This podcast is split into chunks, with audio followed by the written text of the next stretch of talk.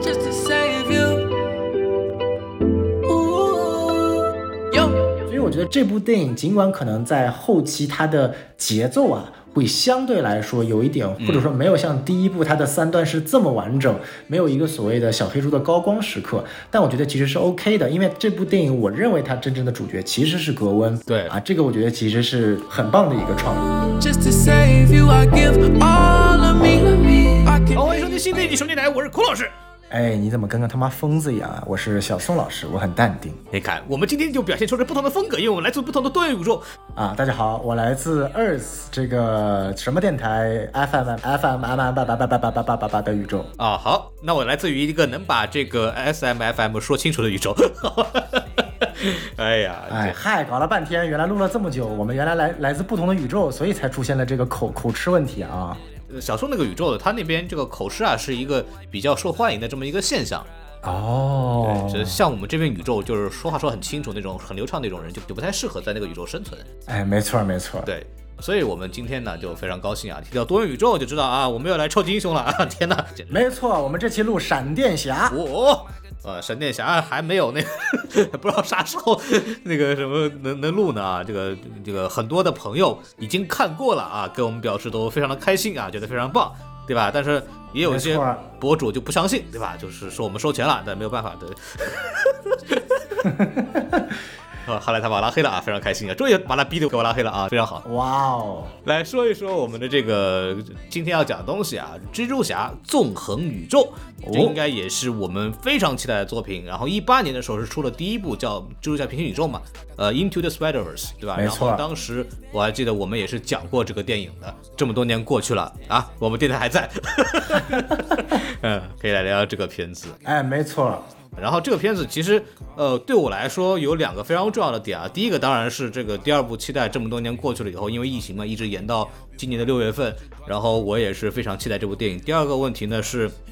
我参加了一场非常重要的这么一个放映啊。呃，六月二号的晚上呢，是上海影城首次放映。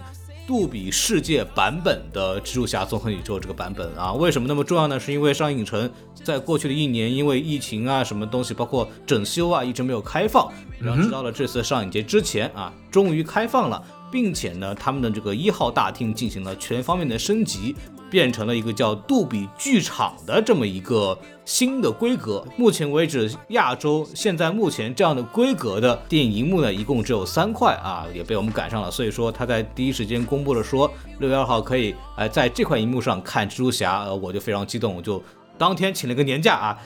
连带着抢票和这个来看这个电影都用上了，哎，非常的开心，非常满足。昨天晚上刚看完，那么今天呢，我跟小宋两个人呢就来聊聊这部电影了。没错没错。哎，那在正式节目开始之前呢，首先要隆重介绍一下我们本期的金主爸爸。哎呦，怎么又有金主了？我的天！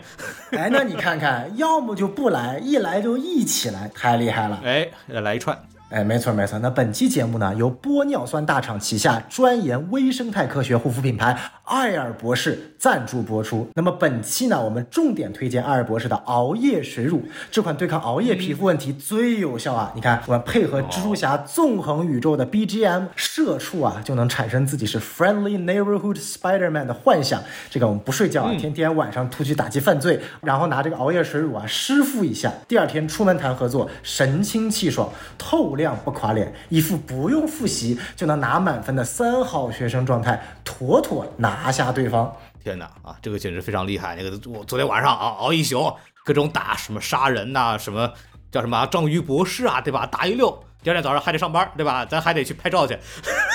还得面对老板骂啊。这个时候怎么办？至少咱们能保证我们表面的状态要好。所以说，用用我们的这个熬夜水乳啊，第二天改头换面一看，哎，还这么精神。晚上休息好了，今天还能好好工作，对不对？非常重要，证明我们老板说两份工作可以同时打。没错，没错。那这个购买方式呢？大家可以复制我们 show notes 里面的这个某宝口令，领取什么电台专属优惠券，或者呢，可以直接去艾尔博士旗舰店给客服报暗号，哎，什么电台？记住啊，台加上草字头，哎，哎领券购买，请记住啊，下单的时候一定要备注什么电台，这样的话，部分产品会有额外的赠品哦。嗯只要备注了，我们的赠品一定比不备注的多，所以各位一一定要记得备注。因为打听了一下，他们就说会有根据不同的买的这个礼包的档次嘛，它分很多组合，然后会送不同的东西。备注我们什么电台的这个暗号的话，就可以拿的比平常的要多一些啊，类似于这样的事情啊，大家就可以强烈的提醒大家啊，六幺八薅羊毛啊，要薅到底，对不对？好，那我们说完这个之后呢，来说一下我们的微信公众号 S M F M 二零一六啊，哎，S M F M B B B B，啊好啊，非常棒啊！这个小宋老师的这个介绍一如既往的清楚明白。然后我们来进入我们的这个影片的信息介绍部分。呃，目前为止这个电影的这个豆瓣评分啊还是非常不错的啊，目前为止大概有九点零分。然后在 MDB 呢，呃，也同样达到了九点一分的这高分啊。一直来说，豆瓣和 MDB 的分数基本还是表现拉平的。那么在非常著名的呃严苛的影评人网站 Metacritic 上呢，他拿到了八十五分的这个分数啊，表现是非常不错的。哦，没错。然后目前为止，这个电影在国内上映的话，其实是，呃，第二天也看不出来啥。然后目前为止呢，票房是五千九百六十五万，当日票房呢也排到了整个这个周六的第一啊。然后第二名是《天空之城》，那么第三名呢还是呃我们之前讲过的《速度与激情十》啊。目前为止，速激已经来到了八点五亿，还是相对来说是最吸睛的这么一种票房的表现。然后《蜘蛛侠：纵横宇宙》目前为止的这个票房呢，好像是预计票房是一点九二亿，表现好像一般般。我们讲这个节目，也是希望大家能够呃努力去看一下这个电影，这个电影真的是非常的不错。啊，然后我们来介绍一下这个主创的部分。呃，演员部分我们不介绍了，因为跟跟上一届其实没有区别，就是主要配音演员都是一样的。我们还是来聊这个制片人。制片人呢是那个菲奥罗德和 Christopher 米勒啊，这两个制片人呢有一个非常著名的作品呢叫《乐高大电影》啊，这也是我们几个人都特别喜欢的一个作品。呃，有一个非常有意思的彩蛋呢，就是他的这个独奥的呼声很高啊，但是 因为他最后出现了一下真人场面，然后就没有选 这个事儿有个特别逗的是，当那个颁奖结果出来不是他之后呢，菲奥罗德和克里斯托米勒两个人就非常恶搞的在那个 Instagram 上发了一张他们用乐高搭的奥斯卡奖杯的这么一个照片啊，非常有意思。说一下的是，到目前为止大家应该也看到了，我们在前面更新了一期西多老师的一个采访啊，我们这次非常荣幸啊，有机会能够去采访到这个两位制片人菲尔罗德和克里斯托弗米勒，让他也给我们分享了很多制作上的一些内幕。如果大家感兴趣的话，也可以听我们那个采访啊，还是欣赏很多的。哎，没错。对，然后我们来说一说这个打分环节吧。打分环节，我跟小宋两个人，我们不是在同一场，但是我们是昨都是昨天晚上看的。然后我们看完出出来之后呢，这个感受都非常的这个丰富啊。小宋老师当时这个在群里边直接就是 fuck me，太早了。对，呃您给介绍一下您的这个打分吧。哎，呃大家看啊，这我非常喜欢这部电影，但其实呢，我对这部电影打分其实不高啊，哦我最后只给它三颗星，我的天，这个是不是有点没良心？一点都不没良心。我告诉大家为什么我只给三颗星，其实非常简单，就是这部电影本身我真的非常非常的喜欢，嗯就是它不管它的这个对于蜘蛛侠故事内核的这样的理解啊，它的这个天马行空、五彩斑斓的色彩呈现啊，对于美漫忠实的改编啊和很多特殊的一些制作的一些手法和技巧，我都非常喜欢啊。再加上他这个啊学了复联三、复联四这一套，是不是在 cliffhanger 最高潮的一刻戛然而止，看得我心里直痒痒啊！然后我就觉得我们那一我们那一场呢，然后为什么我会说 fuck me 呢？就是因为我们那一场刚结束，出现 to be continue 的时候，我就后面有个大哥就来一句 fuck me。对对，然后大家都会以为就会你继续就进入第三幕了，没有想到就是哎呀，其实时间过得很快，已经过去两个多小时了，所以影片就在这里戛然而止。对对，小宋老师从来没有提出过还有人有这样的要求。哎，没错没错。但为什么我这只给三颗星呢？啊，第一个我觉得也很简单啊，这部影片在放片尾字幕表的时候呢，出现了一个我非常不喜欢看到的人和听到的声音。哎呀，啊，这个人是谁呢？我就不说了，我相信大家都能够意识到，这玩意儿还不是国内特供版，我相信全球放映都应该是出现了这玩意儿。哎、真的吗？我我猜，可能到时候得问一下国外的朋友啊，有没有听到这个奇怪的东西。但是我不管它是特供版还是不是特供版，他妈都很操蛋，你知道吗？所以这种东西就必须得扣一颗星，四颗星啊！那为什么还要再扣一颗星呢？这跟我的观影体验有关，因为隔壁呢，我做了一对小情侣，这对小情侣呢，从影片开始第五分钟开始，掏出了一个塑料袋儿。打开了盒子，套上了塑料手套，开始在他那边啃鸡爪。嗯，很成都了。我他妈服了，你知道吗？就是你啃也就算了，有味道也就算了，他那个塑料手套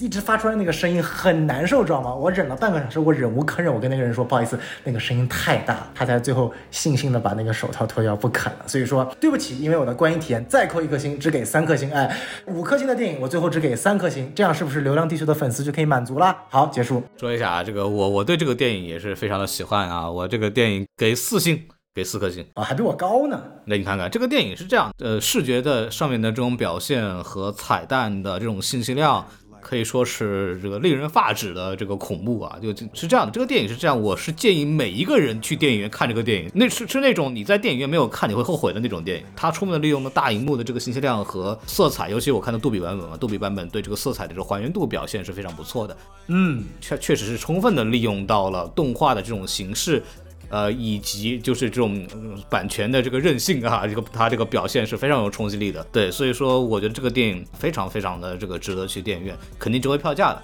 对，但问题是什么呢？就是因为它是一个大的一个预告片儿啊，这个如果大家也不知道，现在大家也知道了，对，它是大预告片。嗨，所以说会导致它的结构跟这个我们一般来说感觉到的两个小时的电影是不一样的啊。它的这个第一幕非常的长，它的第二幕非常的长，他的第三幕没有。对，然后如果你再加上你对蜘蛛侠这个人物的了解程度不够的话，你会发现他大量的那种彩蛋式的这种这种过场啊，会让你觉得不明所以，所以你很容易看困。啊，或者你会很容易看得很懵逼啊，这个可能是我会提醒大家要提前注意的这个部分。啊然后这个电影非常长，一百四十分钟，也就是两个小时二十分钟，这个是美国电影史上排名最长的动画电影。哦，它的长度也是非常长的，就是大家如果对蜘蛛侠不是很感冒的话，可能会发生一些观感上的一些问题。然后再还有一个问题就是扣分点，就是鹿晗啊，我就直接说出来了。我对鹿晗没有意见啊，我还觉得他踢球踢得蛮好的，挺不错的。就是，啊嗨但是他这个时候出现在这个地方，并且唱这种歌是明显不合适的啊、咱们就先不说他唱的怎么样。对整个这个电影，它是一个黑人社区电影，它是充满了这个 hip hop 元素，它它有 trap，它有 old school beat，它有 boom bap，就就这种乱七八糟，还有 R&B，对吧？然后你给我搞了一个流行歌曲，这是很不合适的啊！就我不知道这个中国的宣发到底在干什么，就是你这个时候不请其他歌手。啊，当然他们也不是没请过，对吧？之前蜘蛛侠的那个真人版也请过，后来那个嘻哈歌手不是没了吗？嗨 嗨嗨，就啊，但是你要这么说也可以理解，对吧？但是这种这个电影，如果你真要做推广曲，你真的应该请嘻哈歌手来的。这我是觉得，我作为一个喜欢呃 hip hop 的爱好者，我是觉得一点对我们嘻哈圈一点都不 respect，好吧？对对对，那我们就请鹿晗在韩国时的队友吴老师来唱怎么样？哎，吴老师，呃，范迪塞尔小兄弟，对吧？对。哎，没错没错没错，呃，行了啊，不不不理这个事儿，没关系没关系。这所以说我的打分大概就四颗星了，半颗星分别扣在这个结构上和这个片尾曲确实不是很搭调啊，这个没有办法。我现场那场看完之后，一出来鹿晗的这个声音，然后全场就哦。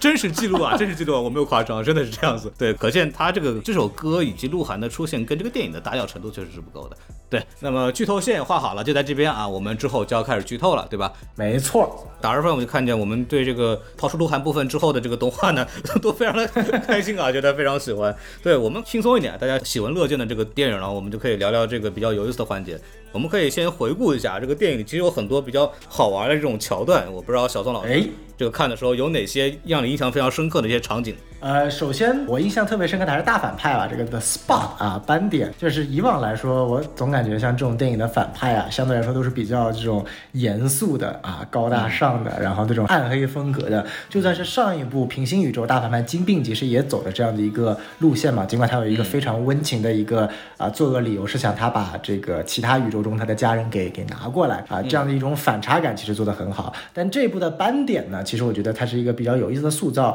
它其实圆了我一个对于超级英雄的题材里面我一直想要去看到的一种表达，就是。英雄在某一时刻非常微不足道的一个小举动，诞生了这样的一个反派，而这个反派可能我们在前作当中是有非常微小的一个见面机会的，但是根本没有想到他会成为下一步的反派。而斑点就是这样的一个人物，他在第一部里面其实是有出现的，非常非常短的一个镜头，不到半秒钟，而且是在背景板里面，就是当那个 Peter Parker 蜘蛛侠和小黑猪两个从那个实验室逃出来的时候呢，Peter Parker 用一个 bagel 往后一砸，然后就在背景里面一个很小的身影，啪被 bagel 给砸中了。就这么一个简简单单的镜头，就变成了第二部的一个反派。其实我觉得这是一个非常非常好的一个呃塑造，它给超级英雄增加了一种真实感，和同时又增加了一种荒谬感。这我们经常会有很多的一些笑话，就是说，哎呀，我如果我是一个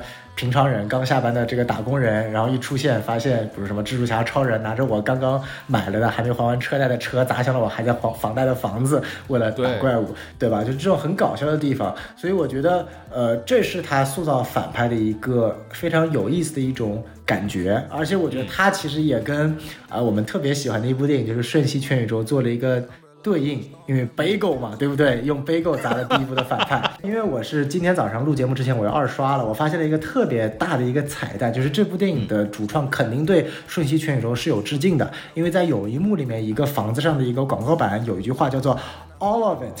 always”。All over the place，、啊就是全部是以 A 打头的，然后中间是一个 bagel 造型，其实就是在致敬 everything, everywhere, all at once，瞬息全宇宙这样的一个名字。所以我觉得，从反派的角度，真的是因为反派其实他也是一个他的整个塑造黑白斑点，就是跟呃瞬息全宇宙里面 bagel 所代表的虚无，其实是有异曲同工之妙的，只不过它真的变成了多元宇宙的一种虚无。所以这一点其实反派对我印象特别深刻。对我，你提到这儿的话，其实我也是，我印象最深的桥段就有两个嘛。后面那很多蜘蛛侠那个，咱们放一边儿再讲。我就前一个小时最好玩的就是这个 斑点人啊，就反复的去伸自己的手，然后能伸到哪里去。很早期就出现了一段宇宙穿越嘛，里面甚至包括了毒液宇宙，对吧？那个是陈女士吧？我记得 那个杂货铺老板娘那个部分就特别有意思，包括还有那个乐高那个桥段实在太好笑了。然后我觉得他很好的利用了斑点人，一开始就进行了一个多元宇宙的承接，我觉得这个地方还是非常有趣的。没错，没错，没错。那郭老师还有什么其他的，比如比如说印象深刻的点吗？我就很俗了，因为我印象最深的还是最后那个蜘蛛侠互相这个追逐的那个桥段，然后里边有很多关于这个蜘蛛侠的这种梗吧，对，然后。我觉得最好笑的，这是我个人最喜欢的那个点，就是有一个应该是致敬 老版的那个蜘蛛侠，两双手在那撑开，用蜘蛛丝吊在中间那个桥段，然后形成了一个桥嘛。然后，嗯，所有的人为了追那个迈尔斯，然后就踩在那个身上，然后把那个蜘蛛侠给踩塌了。然后我当时就实在是乐的不行，我觉得那个东西太好笑了。啊，没错，没错，这就是一种对于经典的一种解构，还是蛮有意思的。对，然后里边还有一个，他们讲掉这个所有人都有这个、呃、Uncle Ben 被杀掉的这个问题啊，但这个涉及到一个更深的东西，我们一会儿再讲。但是到这儿有一个很好的桥段，他们就路过那个心理咨询室，然后那个蜘蛛侠正在 对这个心理医生在那哭，然后那个心理医生就说：“你是不是叔叔给杀死了？”非常诚实的这样去问他啊，是不是就死了啊？挺好的，见多了是吧？这种事情，我觉得就很多的这种解构的部分啊，都是非常有意思的。没错，没然后错，，哎，你有没有注意到，说那个反派有一个点，那个反派提升自己的能力之后，就是说多元宇宙的这个能量在我手里，然后他其实致敬了章鱼博士，就是蜘蛛侠第二部吧，应该是章鱼博士的那个台词儿嘛，就是太阳的能力在我手中掌握。啊，我觉得那个台词好像句式也是一样的啊，那个部分我觉得也是非常有意思的。啊，没错没错，那个地方是非常明显的致敬啊。这个原台词叫的 “Power of Sun in the palm of my hand”，这部里面把 Sun 改成了 Multiverse。然后其实这句话本身在那个《蜘蛛侠三：英雄无归》里面，章鱼博士又自己又说了一遍，所以说这句话本身就是一个致敬。而且你知道吗？这一部电影里面，章鱼博士有出现哦。嗯，在哪儿？就是当那个 Peter Parker 在由千猪在追小黑虫的时候，小黑虫不是中间路过了一个关押各种超级反派的一个地方嘛？其中有一个章鱼博士就说了一句 “Hello Peter”，那句话就是直接从老版章鱼博士的那个台词直接把它搬过来了，而且就是直接用当时的原音啊，所以说这也其实是一个致敬，就意味着那个章鱼博士其实当时也被关在那个蜘蛛侠总部里面。算是一个小的致敬彩蛋。那个地方就是出现多元宇宙一堆这个人的时候，印象最深的还是那个加菲版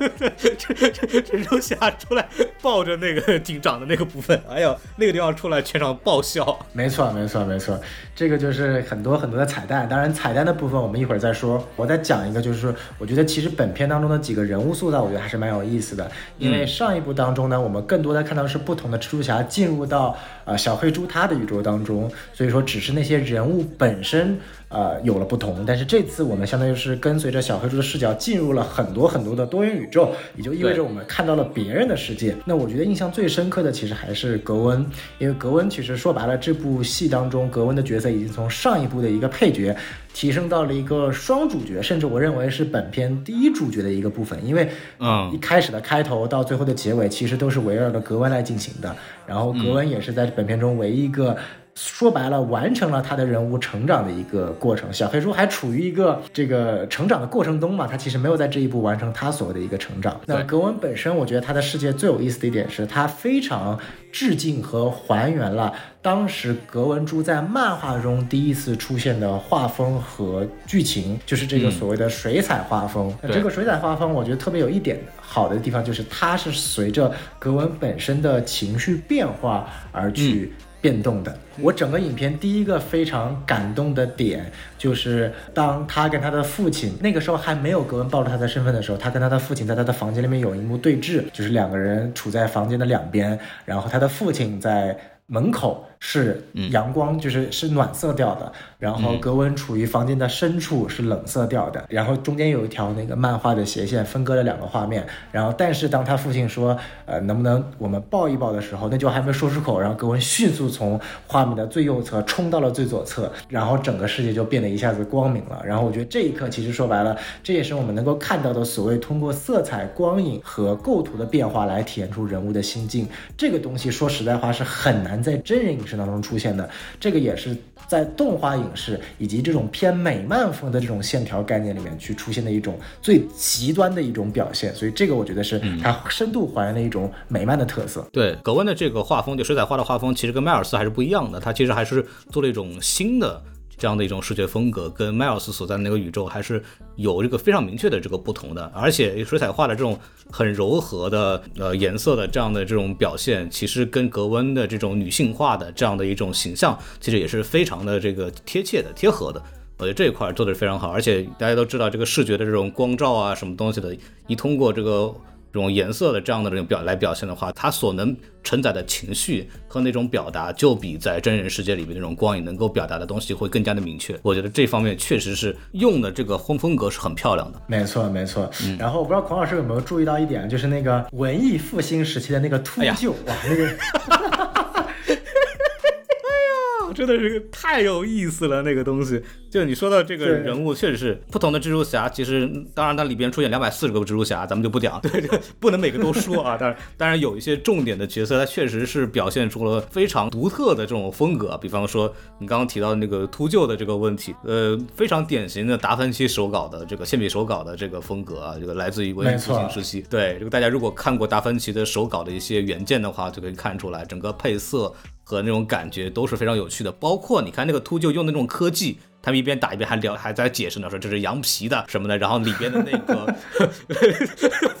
里边的那个炸弹，它有非常明显的机械的那种激动的感觉，你知道吗？就是很达芬奇，很以前那种文艺复兴时代的那种科学畅想的感觉，没错，非常有趣，而且那个。角色说的是意大利语嘛，就是非常的这个有这个风格。除了这个之外，你看还有那个朋克蜘蛛侠嘛，对吧？这个来自于英国的非常典型的朋克蜘蛛侠，那个风格叫 collage，就是叫剪贴画风格。没错，这个其实是很早在欧洲就已经发展出来一种视觉呈现效果，影响了那个毕加索啊等一批艺术家。然后这个其实让我想到那个达达主义，达达主义就是一个非常提倡那种反传统的反。真实的一种美术表达风格吧，或者艺术表达风格，然后剪贴画 collage 这种方式，其实达达主义里边被重点的应用的。然后达达主义本身这种反叛的、这种反传统的这种呃理念，其实也跟朋克青年这个东西是有一个非常好的映照的这么一个 一种关系的。所以我觉得他英国的蜘蛛侠选择了用 collage 这种方式来呈现，导演确实有巧思的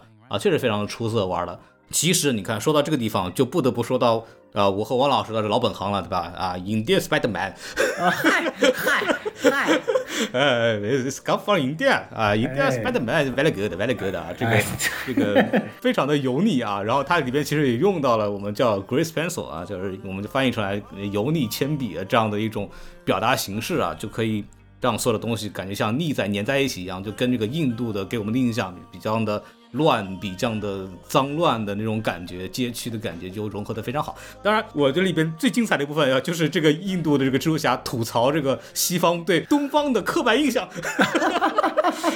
没错没错这个 非常有意思。他这个叫什么？叉 T。对 对。ChatT 的意思就是 T T 是这个查这个词儿的两遍的这个重复啊！你们这种命令方式非常愚蠢的，就跟你们说 coffee coffee 一样的，就有这样的吐槽。这个其实对我们这种比方说东方背景的去过美国留学，会发现有很多这样的应用，呃，非常有趣。我觉得这几个角色呢，真的就是像孔老师说的，他一方面是有他背后的这个艺术色彩的加工，可以把他本身这个角色塑造的更加有意思。然后，如果我从本身他的这个台词来看的话，其实朋克蜘蛛侠真的是算是一个非常惊艳的一个角色。我记得他在影片中的那个自我介绍，他说，呃，I hate the AM, I hate the PM, I hate labels。然后我我因为我二刷的时候，我就感觉它有一个双关嘛，就是它本意是我讨厌早晨，我讨厌下午，就是说我一天时间全都讨厌。但是它用的是 PM，PM 就除了表达下午的意思，它还有一种表达方法叫 Prime Minister。哦，它又是来自于英国，因为本身朋克这个文化就是讨厌政府，然后讨厌权威，对然后他 I hate PM 就已经非常明显了，因为很多朋克文化，尤其是那种朋克摇滚，它确实是对本身的政府，尤其是代表政府的实际的这个所谓的这个最高最高权威、首相是有很多的这个不满的，所以说这种隐形的一种小小的无政府主义和这种朋克主义也是体现在他这个人物身上的，而且啊，国内的翻译也是非常的有意思啊，就是如果如果我们仔细的。回味它的原意的话，其实会发现，啊、h o b b y Brown 就是朋克主义啊，他其实是一个 gay，啊，对，对，所以所以说他跟格温其实没有发生什么，纯粹的是 gay 蜜嘛，对不对？到 gay 蜜家过夜这种，但是在啊、翻译版里面，国内中译版里面就把这个呃 gay 就翻译成了男同胞啊，他经常去男同胞酒吧混，那大家就很疑惑，对不对？那对很多人看完之后就问我说，格温到底喜欢谁？是不是真的出轨了这个 Hobby Brown，然后没有跟小黑猪在一起？但是就这里跟大家澄清一下，没有这个问题啦，是翻译的问题啊。其实格温还是喜欢的是小黑猪啊。笑死我了这个地方。然后包括哎，其实你们有有没有注意到那个字节跳动版不是 嗨嗨，那个对对对，赛博版的那个蜘蛛侠也是个 gay，他们在那刷 tender。所以说这个就非常非常的有意思。嗯，就是这个部分还是他把这种 LGBT 的这种东西啊，就是做的比较的顺畅和隐晦吧。当然也没有重点去聊这个事儿，但是它其实也是做了某种意义上的这种生活的还原。就是我们之后会聊到这个关于这个黑人这个问题，但是这个地方我觉得其实我们一直在说电影里边对 LGBT 这个群体的描写，有一个非常有意思的东西，就是有的电影它是重点把一些社会矛盾点给重点表达出来，但这部电影它作为一部动画电影，它作为一部全年龄向的这样的一个广大这个受众的电影，它其实所谓的致敬 LGBT 的玩法是非常巧妙的，它是把很多生活上的一些东西给大家表达出来，然后就告诉大家啊，他是有这样的身份，他有这样的生活需求等等。我觉得这个方式还是非常值得提倡的，呃，非常有意思，而且也不会去冒犯到一些可能相对来说会敏感的一些人群吧。我觉得这个还是做的还比较有巧思的。哎，没错没错，而且我不知道大家有没有注意到，就其实呃，除了刚刚我们谈到的几点之外，它还是有比较明显的对于 pro 就是支持 LGBT 的一个层面。比如说格温在一开始讲他故事的时候，他的房间里面其实贴了一张海报，这个海报上写面的是 support trans child。啊、啊其实我也也也是我二刷的时候才看到的，就是非常小的一些细节，就可以看到，呃，就是你如果不仔细看，你是看不到的这种小的巧思，我觉得还还是蛮有意思的。除了海报，你有没有注意到另外一个彩蛋？就是就是 Miles 和他的那个室友叫 Ganky 吧，我记得好像是没有错的话。对的对的他们两个房间里面有一张孙兴民的海报。然后这个呢，我怎么知道？这个是我看那个《文明之下》郭老师那个视频里边他说的啊，里边有一张孙兴民的海报是热刺的。然后他说一般人不会知道，说因为他是热刺球迷，所以他知道。然后特别点出来，他这部其实里边也个刻意的去表现了一些呃多元种族的这么一种一种呈现了，对，非常有意思。啊，说到这个人物的话，我觉得里边我觉得非常喜欢的点其实是格温和这个小黑猪之间的这种暧昧情绪的这种描写，我觉得也非常好。啊，就是嗯，里面有一段我觉得很甜的，就是他们两个在聊嘛，格温在聊说每一个世界观下，格温都会喜欢蜘蛛侠。小黑猪听到以后心里啊高兴了一下，格温就说，对，但是每一个世界观下都没有好结果。然 后小黑猪就是伸到一半的手又缩了回来，对吧？本来想去摸他的手的，然后这个时候格温就直接把这个肩往这个小黑猪的身上一靠，完成了这一段这个暧昧的这种结束，就是很细腻。然后又有很有那个青涩时期的那种懵懂的不敢的那种状态，我觉得那个是做的非常好的。没错，没错，那一段其实给我的感受也特别大。但是那一刻，那时候我就在想，就是格温在说跟蜘蛛侠，因为一般来说格温都是跟皮特帕克有关嘛。我就在想，如果小黑猪脑子里想的是什么，你格温跟皮特帕克有悲惨的过往，关我 Miles Morales 什么事啊？我就这么上了，对吧？所以我觉得这还还蛮有意思的。而且这个地方其实又印证了多元宇宙的问题，就是之前好像我们因为在各个宇宙组合其实不好，但如果是两个宇宙的人结合在一起，是不是就会规避这个问题？哎，这也是一个非常值得去思考的这么一个问题了。没错。没错，所以说，而且说白了，那一个场景，我觉得当时给我印象最深的，因为我跟黄老师看的是杜比场嘛，就那一段，首先它是走下那个那个所谓的雕像的那个背面啊，然后摔下去那一刻，就是场景整个城市呃一百八十度的旋转，对，效果很赞。然后那种倒挂在雕像背后俯瞰城市的这种感觉，然后就整个氛围意境都塑造的特别好，再加上这种青少年的懵懂，就我觉得这些场景其实是在那种。五颜六色、五花八门、眼花缭乱的战斗中间，去设置的一些可以让我们短暂的。啊，安静短暂的去享受，它本质上是一部 coming of age 这种青少年成长电影的一些一些小瞬间，这些都是我我非常喜欢的地方。而且格温很撩啊，就是他那个找到那个什么那个黑蜘蛛的时候，说要不要出去转一转，然后那个小黑猪就是我被禁足了，对吧？然后那个格温很轻巧的往后一翻，然后然后对这个麦尔斯说：“那这蜘蛛侠也禁足了吗？”然后这个一个表情，然后这个马上小黑猪啊就走，不管了，就那种。啊，就真的很撩，看上去很有氛围，而且那个父母的表现也非常真实。当那个小黑猪的妈妈看到格温的时候，就马上就说：“你不会让我的孩子伤心吧？你不会让他感到那个难受吧？什么的这种东西，就马上把这个母亲的这种心态给表达出来了。就是整个小黑猪的它一个非常重要的一个部分，就是它作为一个青少年的成长部分嘛。电影在这个文戏上面的把控还是非常不错的，包括父母和孩子之间的这种关系上的描写。让我很感动的就是母亲跟小黑猪在天台上那段戏嘛，就是里边有一个非常典型的一个父母和孩子之间的关系。小黑猪表示自己长大了，我要闯一闯，然后他妈又是一方面就担心他会受到伤害，就是外面的世界很大，然后那个女孩她也不了解，对吧？然后又得让自己狠下心来说，要不你你要出去转你就出去转吧。然后他也用了 grounded 的这个意象，表面上来讲父母让他禁足，然后深层来讲就是他的父母对这个孩子的一种束缚。然后他妈这个时候跟他说：“你虽然被 grounded 了，但是你这个时候可以出去。”其实也是一种。父母对孩子的一种就是放手的这种抑郁的表达，然后他就还提到一个点，他的父母在私下里就说，就是孩子长大了，我们自己也要跟着长大，我们不能跟以前一样方式来去教育他。这个部分的这个描写也是非常的细腻的，也是非常的真实。青少年成长的这个表达，这部电影它除了视觉和动作之外，他的文戏上面也是做得非常好的。没错，没错。其实这一块我就觉得我们可以去讲讲小黑猪这个角色，因为。对于小黑猪这个角色而言的话，他本身是一个在 Peter Parker 这个角色之后，蜘蛛侠正统蜘蛛侠之后被新创造的这样的一个角色。嗯，呃，他作为这部电影的主角，或者说作为第一部电影的续集，他所呈现的这样的一个人物弧，或者他需要去成长的一个经历，其实跟第一部是有稍微的不同的。嗯，第一部我们叫做 Be Great，对吧？要去寻找自己的这样的一个定位，成为一个蜘蛛侠，成为变得伟大起来。对，前途伟大嘛。对他跟 Peter Parker 之间的区别是什么？呃，我觉得一会儿我们可以深度剖析蜘蛛侠这个角色是可以讲到的。但是对于这一部电影而言，呃，他跟他父母之间的关系，他想要远离，但他又离开不了他本身的这个 bonding，嗯，这这种关系又延伸到了他自己所在的宇宙和其他宇宙之间的这样的一种 bonding 的问题。到最后，当他发现自己 DNA 都不来自于自己，都已经来自于另外一个宇宙的时候，其实他所造成的那种对于他世界观的一种崩塌，我觉得其实是非常非常重要的一个点，因为它涉及到了其他所有蜘蛛侠电影中都没有涉及到的一点，因为所有蜘蛛侠的电影它都讲了一个故事，就是蜘蛛侠本身是自己知道我来自于这个 neighborhood 的，我自己知道我来自于这个街头，不管是小黑猪还是 Peter Parker，但是这部电影最终呈现的是什么？你甚至都不来源于你自己这个宇宙哦，你的能力都是来源于另外一个四十二号宇宙的，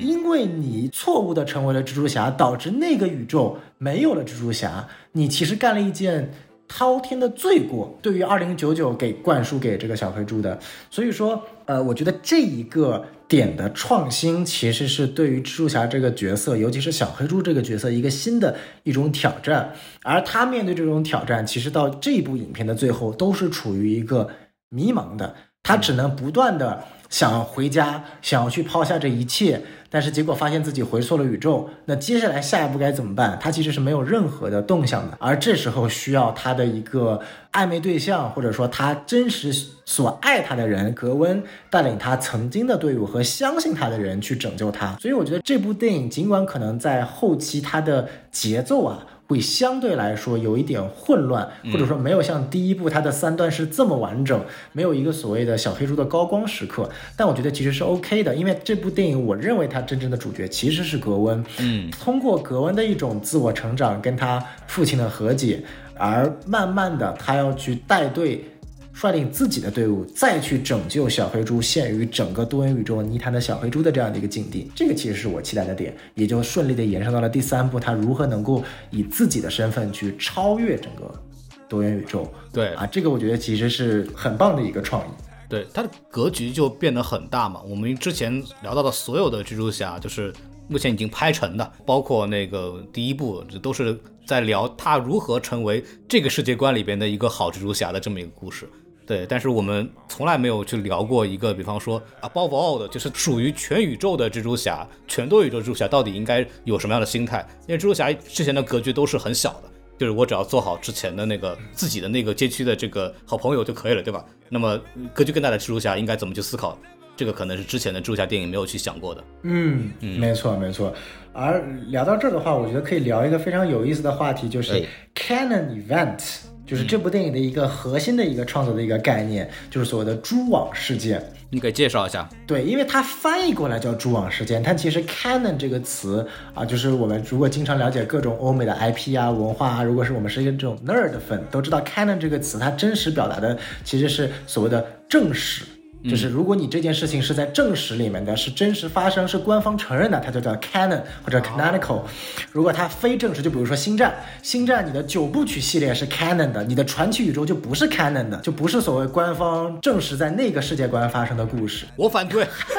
强烈要求把后三部剔除，对吧？就是呃，就所以说 canon 这个词叫做官方认定它一定就是真实存在发生的一个故事。嗯嗯。那这里引申成为在这部电影。当中其实出现了五个蜘蛛侠所谓的 canon event，就是所谓的这个真实发生的故事。第一个就是他被小蜘蛛咬了啊，所以他成为了蜘蛛侠。第二部是他跟 MJ 这个 fall in love 了，就是。不管是 MJ 还是 Gwen Stacy，就是他跟一个所谓的爱他的人一起相爱了。对。然后第三个呢，其实呃跟第二个有点类似吧，也是一个相爱的人，就是共生体，对吧？共生体总是想占有这个蜘蛛侠嘛，所以也是两个人相爱的一个故事。然后最后两个呢，相对来说就比较悲剧，一个是以啊本叔叔之死为。起点延伸出来的，他要去面对一个所谓的 father figure，一个挚爱之人死亡的啊，比如说对于格温来说是死了皮特帕克，对。于小黑虫来说是死了 Uncle Aaron，啊等等一系列的内容。然后最后一个呢，它的这个 canon event 被定名为说 AMS 九三，就是 Amazing Spider-Man 九三，来自于惊奇蜘蛛侠或者叫做神奇蜘蛛侠或者叫做超凡蜘蛛侠第九十三期出现的一个 event，就是呃蜘蛛侠的女朋友 Gwen Stacy 她的父亲。啊，就有点类似于岳父这个形象吧。他的警官死了，所以就导致一系列之后，所有的蜘蛛侠都要面对一个类似于警官角色的身份死亡的一个故事。嗯，也就引入了这部当中的一个核心的论点，就是小黑虫的父亲刚刚升为警官，那他是否可能会死亡？对，这个也非常有意思啊，对不对？但其实格温虫的父亲已经给了他完美的解决方案了，就是辞职。我不干了。哎，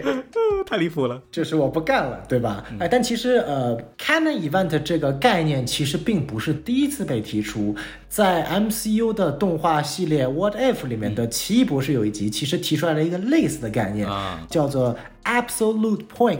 绝对点。那一集讲述的也就是在某一个宇宙当中的这个奇异博士，因为自己的女朋友死亡了，所以说他就拼命的想把她救回来。但是那一个点对于奇异博士来说是一个 absolute point，就是它是一个不可以被避免不可以被逆转的一个事件。但是他一直不断的想要去逆转这个事情，最终导致自己的整个宇宙崩塌。嗯，而且这部超越就纵横宇宙其实已经证明了它跟 MCU 宇宙是处于同一个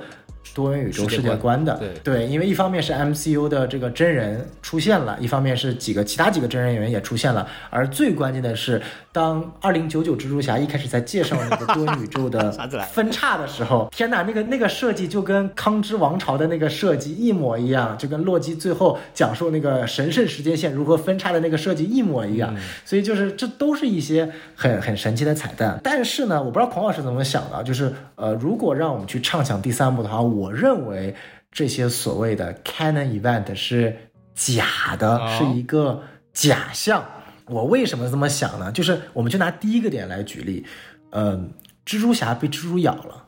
这其实就涉及到了一个非常重要的点，就是说我只有当我获得这个能力，我才能成为这个英雄吗？嗯，而这部电影其实已经否定了这个概念，也就是在这部影片最后，当蜘蛛侠进入了四十二号宇宙，四十二号宇宙的那个 Miles Morales 是没有成为蜘蛛侠的，对不对？他最后成为了 Prowler 徘徊者。对。但是如果你仔细的去听最后的场景的话，你会发现其实就看起来影片给你制造的假象是 Uncle Aaron 和那个 Miles Morales 是坏人，但其实那两个人绝对是那个宇宙当中的好人。嗯，为什么这么说呢？因为在影片最后，他们在那个房间里面是有广播的，说邪恶六人组马上就要出动了。那请问，在一个没有蜘蛛侠英雄的世界观里面，到底是谁在跟邪恶六人组对抗呢？那一定就是那个没有成为蜘蛛侠，但依然在行侠仗义的 Prowler 和他的叔叔 Uncle Aaron。所以说，并不一定要被蜘蛛侠咬，你才能成为。这个宇宙的蜘蛛侠，嗯所以这已经打破了所谓的 canon event 中的第一环了。就我不知道孔老师你是怎么看这个设计的？我是这么考虑这个问题的，就这里边就会有个问题，就是我们一直在聊的是这种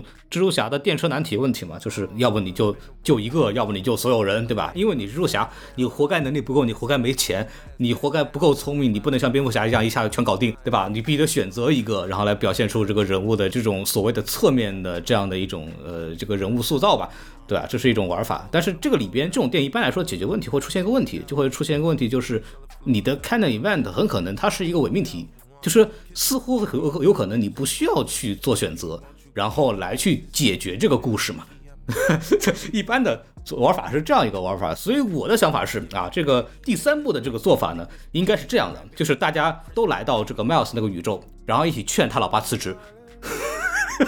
嗨，就对吧？这个能够解决这个问题，否则的话，你就要去做这个选择嘛。到后来就变成我命由我不由天，小智就说我都要救，对吧？然后再要想办法来那个想一个两全其美的办法来去解决这个问题。我觉得这个东西就对这个人物的塑造可能就是会有偏差，嗯，然后就这种 kind of event 就会显得就是非常的尴尬了嘛。对，然后如果他又是用那种很传统的这种所谓的，因为你这个东西是个伪命题，然后你这个东西，所以说你没关系，你都可以完完美解决，那我觉得这个剧情就有点过于老套了，就过于老套了。对，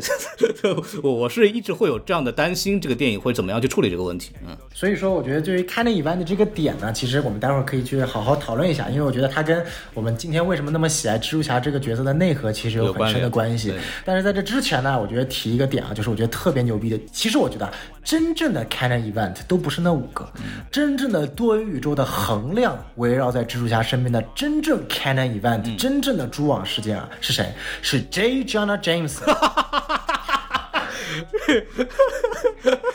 对，而且一定要同一个演员哦，不是那个演员都不行哦，不是四面四演的都不行哦。啊，没错，孔老师说的特别对，就是呢，如果你仔细的去听这部电影当中呢，其实有三个不同的多元宇宙出现了 J. Jonah Jameson，嗯啊，然后再加上 MCU，再加上本身那个 Sam Raimi 的那个老三部曲，对，同样的 J.K. Simmons 已经为五个多元宇宙的 J.J.J 配音了，分别是这个老 Sam Raimi 的三部曲、啊，对吧？然后新 MCU 的这个荷兰弟宇宙的这一章的詹姆斯。对，然后接下来呢，这部当中一开始这个格温宇宙出现的 J J J 也是 J K Simmons 配音的，嗯，然后偶然中出现的这个乐高宇宙当中的 J J J 还是 J K Simmons 配音的，然后到最后，刚刚我们提到啊，就是在四十二号宇宙整部电影的结尾提到邪恶六人组又出动的时候，那个 J J J 还是 J K Simmons 配音的，嗯，这才是真正意义上的 canon event 啊，多元宇宙唯一的衡量，嗯，我这这这，我觉得完全没有问题。哎，但是你你怎么解释加菲版没有杰克西蒙斯这个问题？啊、所以他就第三部就被砍掉了嘛，就是没有出现这，对不对？对不对？这可是唯一一个蜘蛛侠的 IP 拍到第二部就被砍掉的，为什么因为你没有出现 J J J 呀，你多元宇宙衡量都不出现，你凭什么继续拍下去？对不对？嗯 所以加菲版的这个票房问题解决了啊，这个核心点在于因为没有这个报社老板的。啊，没错没错。哎，那我们刚刚前面其实讲到的也是一个影片当中的一个小彩蛋啊，呃，因为毕竟这部影片最让大家津津乐道的就是出现了将近二百八十多个。不同的蜘蛛侠，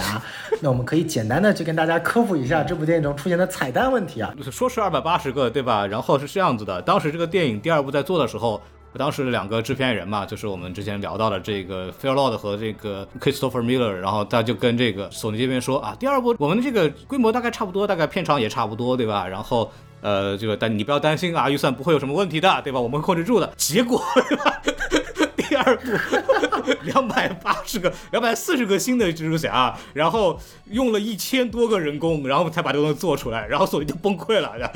还有这么一个事情，对。没错，没错，就可以看到，因为每个蜘蛛侠都有自己不同的画风嘛。我觉得这部电影特别有意思的一点是，它尊重了这个原版的蜘蛛侠在原来那个他第一次出现的那个载体当中原先的画风哎。就比如说原先是动画，它呈现出来就是那种二 D 动画风；原先是游戏，它原来就是游戏风；原先是真人，它就是真人风。它并没有改变这个角色本身所在媒介的特质。嗯这个我觉得也是只有动画电影才能达到的一种突破次元壁的一种呈现。对这个也是我觉得它是真正的掌握了所谓多元宇宙的一些特点。嗯，那我觉得，我觉得接下来我们就再跟大家讲讲这部电影当中一些非常牛逼的一些彩蛋，真的是让人觉得只有蜘蛛侠死忠粉才能那种会心一笑，甚至振臂高呼的一些彩蛋。嗯，你给大家介绍一下吧。你们知道，这孔老师作为一个 PS 五拥有者，哎他不怎么玩游戏，他只玩这个二 K 二三，对不对？没有，我玩的是二 K 二。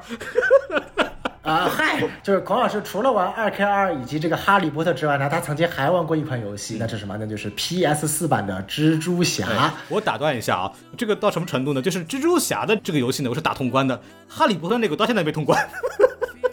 哎，你看看，你看看，对不对？那为什么我们要特别讲述这个呢？就是由 Insomniac 这个所谓的失眠组制作的这部，它的全名应该叫做 Marvel Spider-Man，就是漫威蜘蛛侠这个游戏呢，以它的这个游戏里的这样的一个身份出现在了这部电影当中。哎就是当小黑猪第一次出现在这个蜘蛛城堡里面的时候，中间突然出现的一个闪过的身影，然后他出现的那个整个 3D 建模，包括他那个动作非常流畅，都是直接通过游戏里面的那一副呃造型出现的。好像他是唯一一个整个片子当中可以达到六十帧的角色吧，因为他是游戏角色，所以我觉得特别有意思。对，而且而且这个地方还他还出现在了那个他们在宿舍里边那个 Ganky 那个他那个蜘蛛侠那个基友打游戏那个环节里边玩的就是这个游戏。啊，对，没错。所以说这个点我觉得也特别有意思，就是说，呃，他提到了一个特别神奇的概念，这个概念是在 DC 的漫画《天地大重奏》当中由著名的编剧格兰特·莫里森提出的，就是当一个多元宇宙的角色在另外一个多元宇宙的世界当中，可能是一种其他的载体呈现出来的，也就意味着小黑猪他的世界里面，Genki 打的游戏是 PS 版的蜘蛛侠，但其实 PS 版的蜘蛛侠在另外一个多元宇宙当中是真实存在的。而有可能他们就是通过这种媒介来互相作用的。在《天梯大重奏》里面，不同角色、不同多元者的角色是通过漫画书这一个载体来互相交流和沟通的。那我们可能有没有可能在第三部里面，这种跨越游戏、动画、真人的角色是以一种独特的媒介形式来沟通，而不是简简单单的只是穿越到对方的世界呢？这其实也是一个我们去可以去期待的点。而且最关键的是，呃呃，这个游戏版的蜘蛛侠，它后面有两部续作，一部是 PS 五的护航作品，这个蜘蛛侠 Miles Morales，、以及马上就要公布，大概就七八月份就要上的蜘蛛侠二。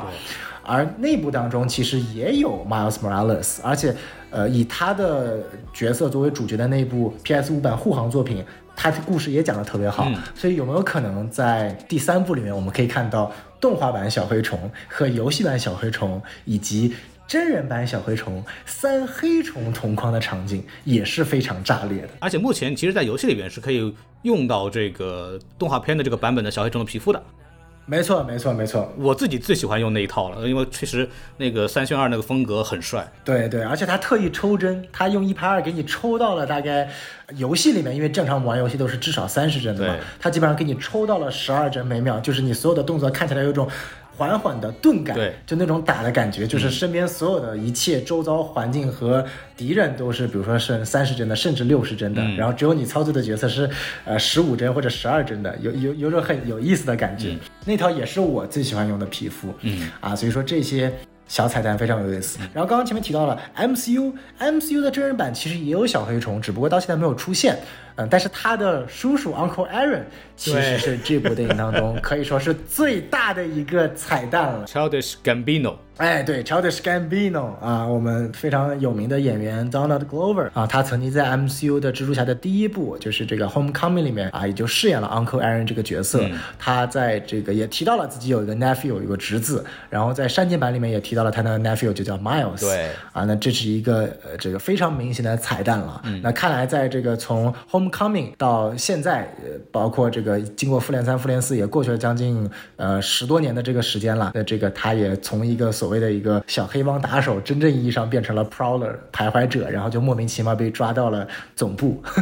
我觉得还是很有意思。所以可以期待之后的蜘蛛侠真人版里边应该也会出现 Donald Glover 的那个徘徊者的。没错，而且我记得索尼已经官宣了，就是以小黑虫为主角的 MCU，它的这个黑虫真人电影已经已经已经立项，并且已经在准备这个筹拍了，所以说大家可以去期待一下。然后我们多提一嘴 Donald Glover 这个演员啊，叫 Childish Gambino，嗯，他其实不仅仅第一次出现在纵横多元宇宙了，他其实在第一部进入多元宇宙当中也已经出现了。嗯，对，啊，他是出现在这个徘徊者那部电影里面的 Uncle Aaron 的他的那个工作室里面有一个小电视，电视里面的画面呢出现了 Donald Glover 曾经在真人秀里面穿着蜘蛛侠的衣服的一个电视场景，就很奇怪，你知道吗？就是这种小小的彩蛋致敬。然后最关键的是 Donald Glover 为动画版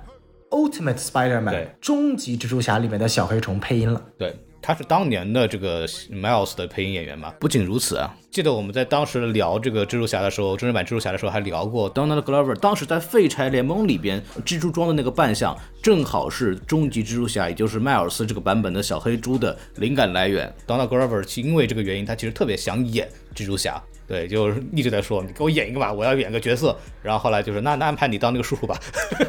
所以就在那个荷兰弟的版本里边，他是做了一个客串嘛。没错，没错，所以说这些都是非常有意思的一些彩蛋啊。嗯，然后另外一个彩蛋呢，我觉得也很有意思，就是秃鹫，就是我们知道，呃，这部里面有那个刚刚聊过的这个达芬奇版的文艺复兴时代的秃鹫，他他的解释就是说我莫名其妙就突然被吸到了另外一个宇宙。其实这也。证实了有一点，就是秃鹫其实是多元宇宙当中的一个非常奇怪的一个变量，这也可以解释为什么 MCU 的秃鹫就莫名其妙的跑到了毒液的那个宇宙。嗯，哎，这个还很有意思的，就是我们其实他没有提到，因为之前是。呃，第一部的时候就是因为这个什么粒子对撞机咣当一撞以后，这普通蜘蛛侠过来了，这个东西不可以理解。他这个不同的反派怎么过来了这个事儿，就还是一个未解之谜啊。但是它里面确实提到了，其实他们这个蜘蛛联盟的一个重要任务就是去多元宇宙把去错地方的反派给抓回来嘛。对，当然具体这个反派怎么会被抓过去，那就不知道了。没错，没错，就期待他什么时候第三部能不能出现，他们把这个真人版迈克尔基顿饰演的秃鹫也从独元宇宙给抓回来。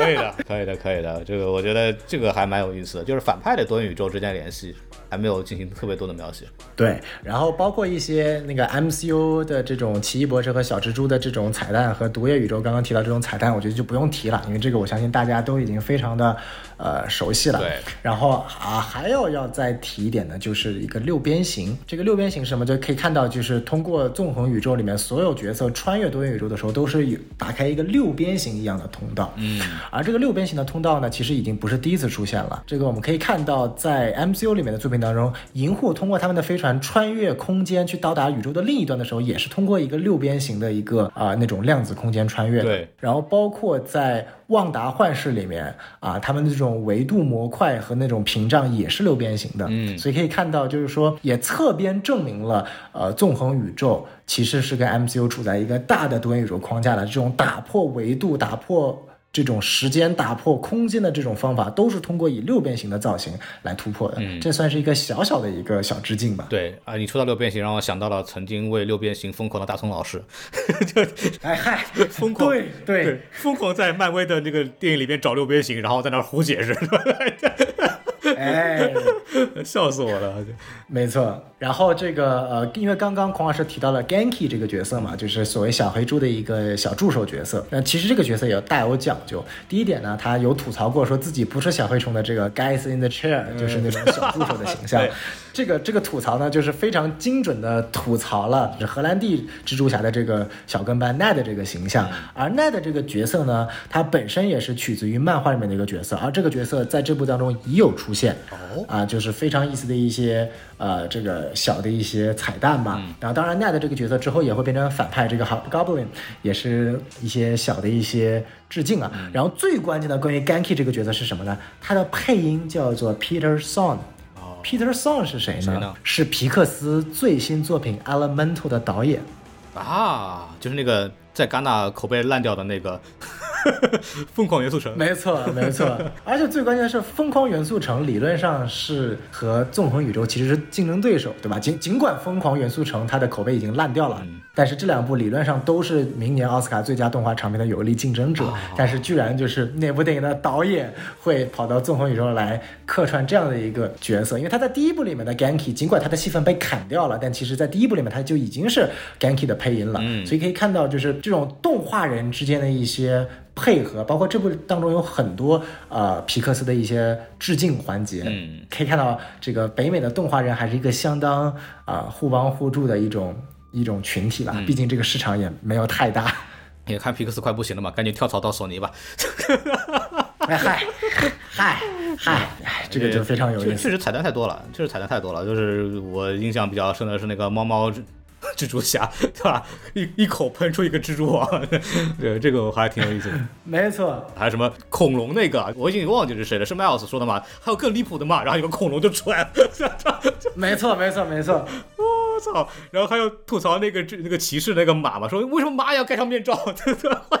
不理解，对吧？就是有很多这种小笑话里边，我觉得挺有意思的。就是他的那个笑点排布的都非常的自然，就是都是基于当前的那个场景里面会出很自然出来的那种吐槽嘛。包括节奏的设计，比方说迈奥斯他试图换衣服，把他那个身上的衣服脱掉。回到这个地面上，想还原成蜘蛛侠那个样子，结果一下来，刚刚准备拉拉链，拉裤子拉链，然后看到旁边有一个人看着他，对，他有很多这种小的优点的设计，配合这种彩蛋的呈现和这种适当的吐槽，就会显得就是非常的有意思。它又跟这个场景合适，又跟多元宇宙这个概念合适，然后又是很有技巧的一种笑点设计。啊，确确实从文戏上来讲，这种娱乐性的编排，我觉得是超过了任何一版的蜘蛛侠的，我非常非常喜欢。没错，没错。我记得我在电影当电影院当中笑的最欢的一次，就是那个他们在追逐过程当中，他上了那个马嘛，然后马上有一个骑士版蜘蛛侠啊，不，西部牛仔版蜘蛛侠，然后要跟他三二一对射，然后他先射，然后翻译过来是你不讲武德，就我觉得那个翻译实在是太屌了，就是这这好久没有见过如此接地气的翻译了，就这种翻译反而能够去增添整个影片的那种氛围，这个我觉得还是要鼓励一下这这本本本部影片的这个翻译的啊。嗯，让我们欢迎马老师重新的回到了我们这个视野当中，被解禁了。没错，没错。然后我接下来要讲两个只有死忠蜘蛛侠粉才可能会知道的一个彩蛋啊，就是我觉得也是非常非常的这个感动。就第一个就是当很多蜘蛛侠在那边劝小黑虫要接受自己就是定有这个身边的亲人要死亡的一个过程当中，其中有一个就是画风是动画版，但是又跟其他动画角色完全格格不入的一个，就是有点那种方方正正的一个动画版的画风的一个角色。它来自于零八年的一款被誉为至今是最好看、最牛逼的动画版蜘蛛侠，叫做《The Spectacular Spider-Man》。嗯啊，这个我不知道怎么翻译过来，应该也就类似于惊奇蜘蛛侠吧，或者超级蜘蛛侠这种屌炸天蜘蛛侠，哎，对，有点类似的 屌炸天蜘蛛侠，它是零八年在漫威还没有被迪士尼收购的时候做的一款蜘蛛侠动画。然后这款动画也在第二季大概放到二十六集还是左右的时候，就因为后续被迪士尼收购了，所以砍掉了啊！又是迪士尼他妈不做人事儿的一个、一个最直观的体现。它至今被认为甚至超越了这个六零年代的那个版本，甚至其他所有版本被誉为最牛逼的版本。那这个版本的蜘蛛侠也出现在了这部电影当中，而且最让人欣喜的是，当时这部蜘蛛侠的配音演员 Josh Keaton 重新的为这部蜘蛛侠里面又再次配音了，所以说也是一个非常有意思的一个彩蛋。对，还有另外一个动画彩蛋，就是也是在追逐过程当中有一个也是画风非常二维，然后非常古早的一个蜘蛛侠出现，然后蜘蛛侠蜘蛛荡到一半，突然说自己抽筋了，然后就就走了的那个蜘蛛侠。老老老蜘蛛侠，对，老蜘蛛侠真的是老蜘蛛侠，是古早年代一九六零年代的那个蜘蛛侠动画系列的蜘蛛侠了，所以说可以看到有很多的动画版的蜘蛛侠的这样一个客串啊，非常有意思。这个我觉得也是只有那种死忠粉丝才能 get 到的一些很有意思的观感。嗯，好，那么我们聊了这么多蜘蛛侠的故事啊，就必须得给大家推荐一下我们艾尔博士的产品了，开始植入。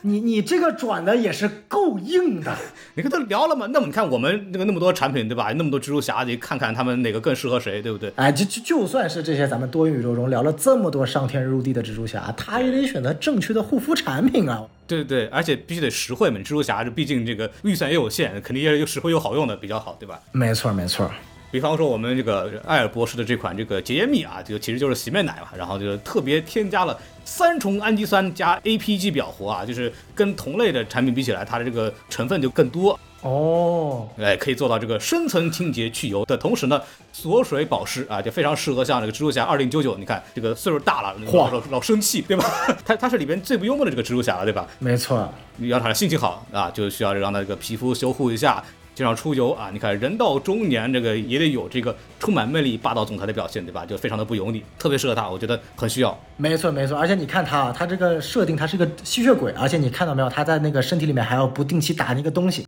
他可能打的就是这款阿尔博士洁颜蜜啊，就没听说过。对，我想说，说说到洗面奶的话，就是还有一个非常重要的这么个护肤品啊，这个也非常适合这个长期使用的，就是个面膜。哦，我们我们艾尔博士有一个叫益生菌面膜的这个二点零版本啊，它特别有这个香蕉皮纤维膜布，因为要做到什么，就是这个咱们这个护肤啊，这个上脸要清爽服帖啊，保证这个精华也不会滴到身上。嗯，对，然后包括里边还有四重高纯度积雪草提取物和。泛醇还有三重玻尿酸，那可以做到长效保湿。哇哦！平时用它就可以很好的改善皮肤粗糙、熬夜急救、晒后退红的这种功效啊，非常棒。对，它适合各种肤质啊，不用去经历过这个耐受的这个过程啊，非常适合像格温这个匆忙忙碌的穿梭于多元宇宙的这个独立女性，对吧？经过工作了一天的摧残，赶紧用它这个维护皮肤啊，让肌肤吹弹可破，跟暗淡粗糙的肤色说再见。记得用这个什么电台这个暗号可以去购买下单备注啊。对，然后我们来说说这个，我们今天重点要聊的这个东西呢，就是我们可以做一些延伸的环节了。这个片子我们一直说它其实是对蜘蛛侠的内核进行一个拆解延伸啊，我们就可以去聊聊这个部分，就是蜘蛛侠这个内核在这个电影里边到底是怎么呈现的，以及它在过往里边。还有什么样的一个呈现？嗯，因为蜘蛛侠作为也算是跟蝙蝠侠、超人，就是所谓的美漫三巨头，甚至说从某种角度来说，他在青少年中的受欢迎程度要高于超人和蝙蝠侠。嗯，所以说他在近几十年的各种不同媒介的展现，其实也是丰富多彩的。呃，不仅仅有我们的蜘蛛侠老三部曲、加菲版的两部超凡蜘蛛侠、MCU 版的荷兰弟三部曲，然后甚至包括我们有很多的游戏啊、PS 版的，以及十多部不同的动画作品。那究竟哪些作品，我觉得其实是真正意义上把握到了蜘蛛侠这个角色的内核，才能让这些作品从这么多的作品当中脱颖而出？那对于我来说的话，无非就那么几部。老三部曲当中的第二部《蜘蛛侠二》，PS 版本的游戏的蜘蛛侠，以及后续的蜘蛛侠 Miles Morales 两部，然后刚刚提到的动画《Spectacular Spider-Man》，以及我们刚刚提到的这部《Across the Spider-Verse》，我觉得只有这五部作品其实是非常精准的把握到了蜘蛛侠的内核。那这里就要提到蜘蛛侠的内核是什么？为什么我们这么多人喜欢蜘蛛侠这个角色，以及为什么我们？聊了这么多次，非常非常的讨厌荷兰弟这个蜘蛛侠的本色，就是因为蜘蛛侠这个角色的底色是非常悲凉的啊。我们运用一下这个马东老师的话，底色是非常悲凉的。因为为什么？因为他所做的所有决定，他的人生是由抉择来敲定的，而所有的抉择背后都是有后果。他必须承担这些后果，不管他做出了多么艰难的选择，不管他做出了多么对的选择，不管他做出了多么让他悲伤的选择，他的结果都不一定定是好。所以对于他来说，没有好的选择和坏的选择，只有坏的选择跟更坏的选择。嗨，好不了了。对，这就是蜘蛛侠，因为它代表了我们这个世界上百分之八十的人，我们百分之世界上百分之八十的人是没有选择的，你只有选择的假象。你以为你的生活是因为选择会变得更好的？不会，只会选择变得更差或者更差而已。因为这就是世界上大部分人我们所生活的真实情况。但是。蜘蛛侠的核心是，就算你面对了差和更差的选择，你受到了挑战，受到了打压，但你依然不断在往往前进，希望自己变得更加的 great，希望自己变得更加的伟大，这是蜘蛛侠的核心。比如说，我们来看 MCU 三部曲当中，之前我们也讲到过了，荷兰弟的蜘蛛侠是没有承担任何的损失的。荷兰弟版蜘蛛侠最大的问题不是因为他有个爹叫做钢铁侠，这个问题其实没有那么严重，他真正的问题是。他没有对他任何所在的选择做出后续的后果承担。他在第一步当中毁掉了自己身边朋友的一个街区的店，毁掉了人家的生计，嗯，没有获得任何的后果承担。他在舞会上 ditch 了他的好朋友 Ned，嗯，第二天就原谅他了。他抛下自己的队伍去寻找别的人，他的队伍就原谅他了，让他重新归队了。甚至他让整个队伍在那个华盛顿尖塔上遇到了这么大的风险。尽管他救了他们，但其实是也是因为他造成的风险，然后所有人都原谅他了。但他没有承担任何的过错，似乎所有的事情，蜘蛛侠就是来，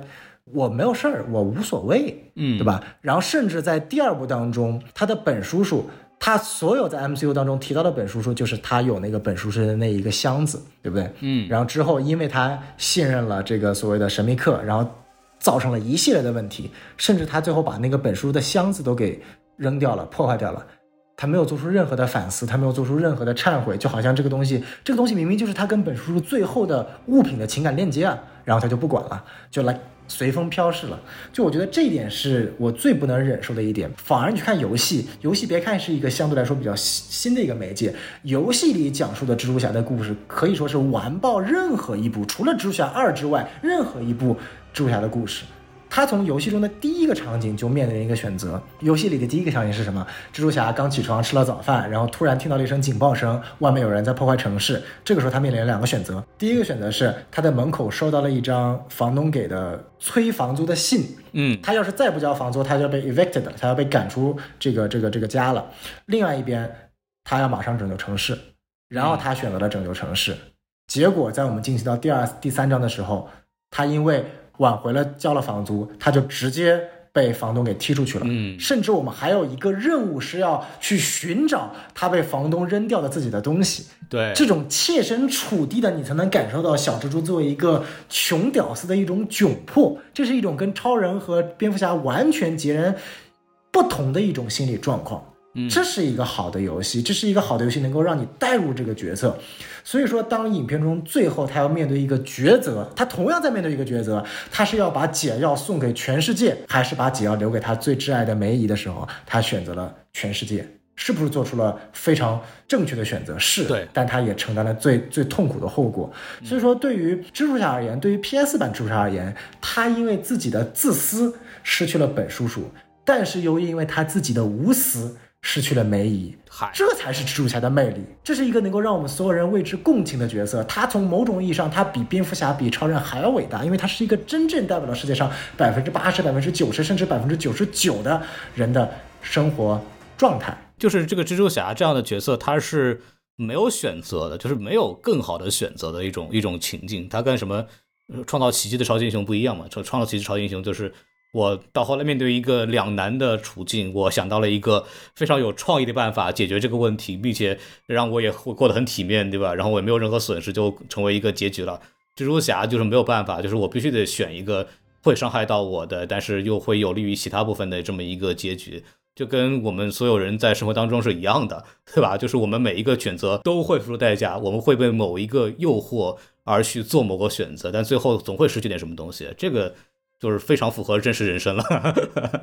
哎，没错没错，对所以这也更加符合当年史蒂夫·迪特科和斯坦李创造蜘蛛侠这个角色的时候他的心理状态。嗯，他不需要蜘蛛侠变得很富有，他不需要蜘蛛侠变得很帅气，他有关于金钱的困难，他要跟身边人社交的困难，他要去约自己喜欢的女生去约会的困难，他有非常多非常多的困难，而这些困难背后才体现了蜘蛛侠这个角色本身的一个可贵。那我们再去看这部电影，这部电影它为什么说它非常的尊重蜘蛛侠的内核，就是他提到了 canon event 的这个表现。嗯，呃，我为什么会认为这个 canon event 是假的又是真的？我相信从整个多元宇宙维度的这样的一个。运作角度来说，canon event 是假的，并不是说当蜘蛛侠我去选择拯救我的亲人的时候，这个宇宙就会去崩塌。我宁愿相信这是蜘蛛侠二零九九的一个谎言和阴谋。他作为一个至高无上、整个蜘蛛侠精英团队的一个首领的阴谋，我我猜哦可只是猜测，可能就是因为他当年失去了自己的女儿，